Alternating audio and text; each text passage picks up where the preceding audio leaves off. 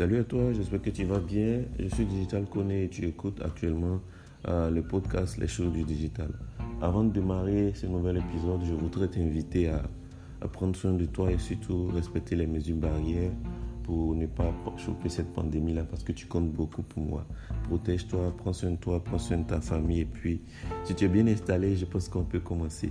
Alors je suis vraiment heureux. Aujourd'hui, nous allons parler de persona. Pourquoi? Parce que le persona, c'est une notion très importante et une étape assez critique en fait dans le marketing en général. Pourquoi? Parce que c'est le persona qui va vous permettre de, définir, euh, de trouver le produit idéal en fait pour la cible idéale. Également, c'est le persona qui va vous permettre de produire le contenu qu'il faut pour la cible qu'il faut. Donc vraiment, que ce soit en termes de copywriting, comme, je comme je viens de le dire, dans le marketing de manière générale, le persona, c'est quelque chose de très important.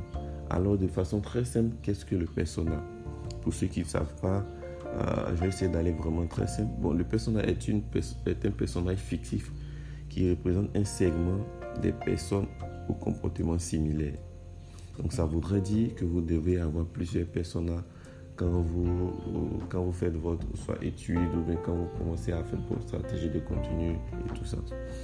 Alors, euh, euh, conçu à partir des observations, il aide à la réflexion, à la créativité euh, au sein d'une équipe ou de l'entreprise, voilà, ou peu importe l'endroit où vous êtes. Et comme je l'ai expliqué, en fait, l'important du personnage, c'est qu'il vous permet d'avoir une version imagée, un personnage fictif, en fait, qui vous dit voici la, la personne à, laquelle je m'adresse avec ce produit ou bien avec ce contenu. Donc, l'objectif, en fait, du, du personnage, c'est de montrer les différents besoins des utilisateurs et d'aider les, je dis quoi, votre équipe, bien si ce sont des designers, voilà, à axer leur réflexion autour de ces besoins-là pour avoir un produit ou un service adapté le plus possible. Donc c'est ce que je disais. Donc ça vous permet de préparer soit un produit, un contenu ou quelque chose qui matche vraiment avec votre potentiel cible. Et en termes de, pour faire le euh, pour créer votre persona, il faut des prérequis, bien, bien évidemment.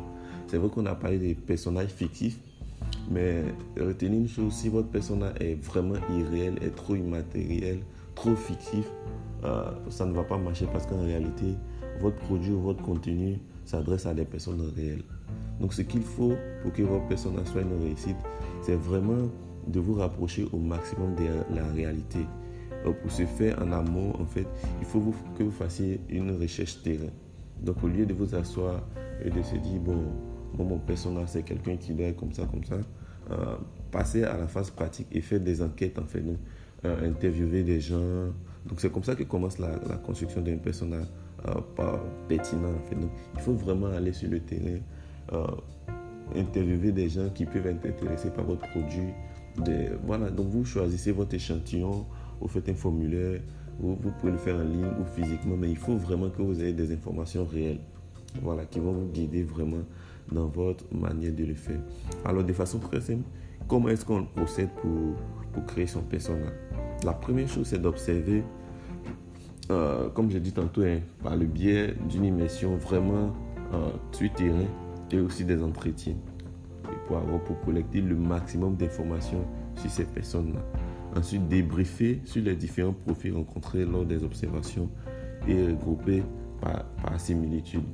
Donc ça voudrait dire que dans votre persona, vous aurez plusieurs profils, mais il y a des profils qui se ressemblent. Donc il faut regrouper ces profils-là parce que ça ne sert à rien d'avoir dans votre persona différents profils en fait similaires. Ça vous éloigne de vos objectifs. Ensuite, choisir les groupes qui représentent notre segment de cible et les transformer en groupes de personas. Donc c'est ce que je disais tantôt. Donc quand vous avez fini votre enquête, quand vous allez commencer à faire les premiers jets de personnages, vous allez voir qu'il y aura plusieurs personnages qui sont à peu près similaires. Donc, ce qu'il faut faire, c'est de pouvoir les regrouper de sorte à avoir euh, des personnages qui. Des groupes de personnages, par exemple, vous pouvez avoir des personnages pour une, catégorie socio-professionnelle bien définie, des personnages orientés sur, euh, la fonction des finances, euh, le type de footballeur, je, dis n'importe quoi. En fait, vos personnages devront être orientés en fonction de ces différentes catégories. Ensuite, ce qu'il faut faire, c'est créer une biographie à chaque personnage. Donc, en le faisant, il faut faire ressortir leurs traits de personnalité, leurs objectifs, leurs besoins et leurs attentes. Généralement, ce qu'on fait, c'est de dire voici mon personnage, voici son profil, voici ce qu'il est, il habite dans telle zone, euh, il, il touche à environ tel montant, il vit dans tel lieu. Donc tout ça, ça vous permet de savoir un peu c'est quoi ses goûts, quelles sont ses possibilités en fait si c'est un produit que vous vendez pour qu'il puisse acheter avec vous quelles sont ses limites, voilà et tout, quelles sont ses frustrations, qu'est-ce qui le motive dans la vie. Et tout ça, ça va vous guider, guider pardon, dans la création de, votre produit et surtout en termes de création de contenu également. Après, il faut ajouter, comme je le disais en fait, des détails à vos personnages. Donc, relatifs au sujet d'étude, par exemple, services financiers, si c'est un sujet sur la finance, influence et médias, si c'est un sujet sur le marketing d'un produit spécifique. Donc, en fonction de ce que vous voulez proposer, il faut essayer de faire de créer un lien avec le personnage. Et ça, ça va vraiment vous guider. Bon, on est presque à la fin. Là, je vais parler de quelques conseils en fait pour un personnage pertinent. Donc, comme j'ai dit dès le début, pour avoir un personnage pertinent, attention, il ne faut pas être trop fictif. Il faut quand même que les personnages se rapprochent des vraies personnes avec des besoins. Donc, ne restez pas dans le virtuel. Euh, aller vers, aller dans la réalité, aller sur le terrain, interviewer les gens, poser les questions. Vraiment, soyez, le plus franc possible et collectez les informations pertinentes parce que c'est ça qui va vous guider.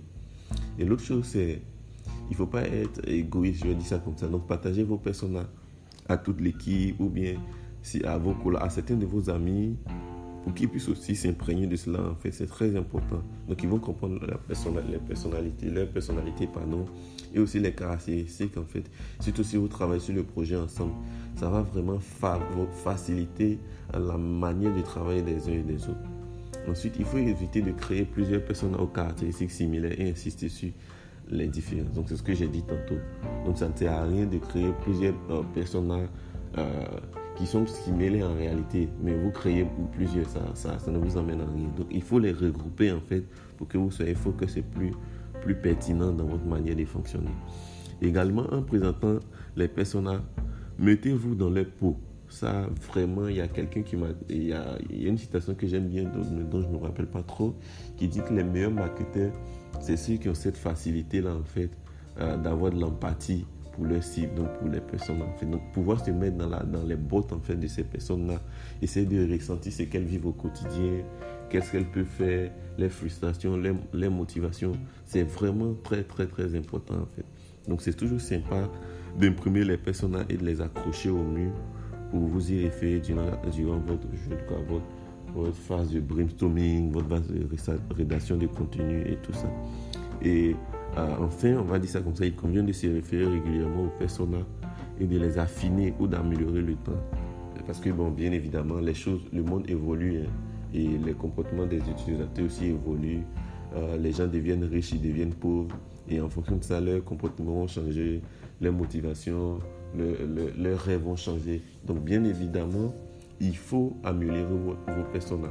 Donc, si vous avez un personnage aujourd'hui, vous pouvez vous donner un délai de, je sais pas, 2-3 mois et vous, vous refaites des enquêtes encore, vous refaites des formulaires, vous interviewez les gens et puis vous mettez votre personnage à jour. Ça vous permet vraiment que, euh, si c'est si un produit, d'innover dans le produit. Vous avez créé une version bêta, par exemple, on voit ça beaucoup avec les applications. Vous avez créé une version bêta, vous vous rendez compte que le consommateur a changé de comportement au fur et à mesure. Donc votre personnage a évolué.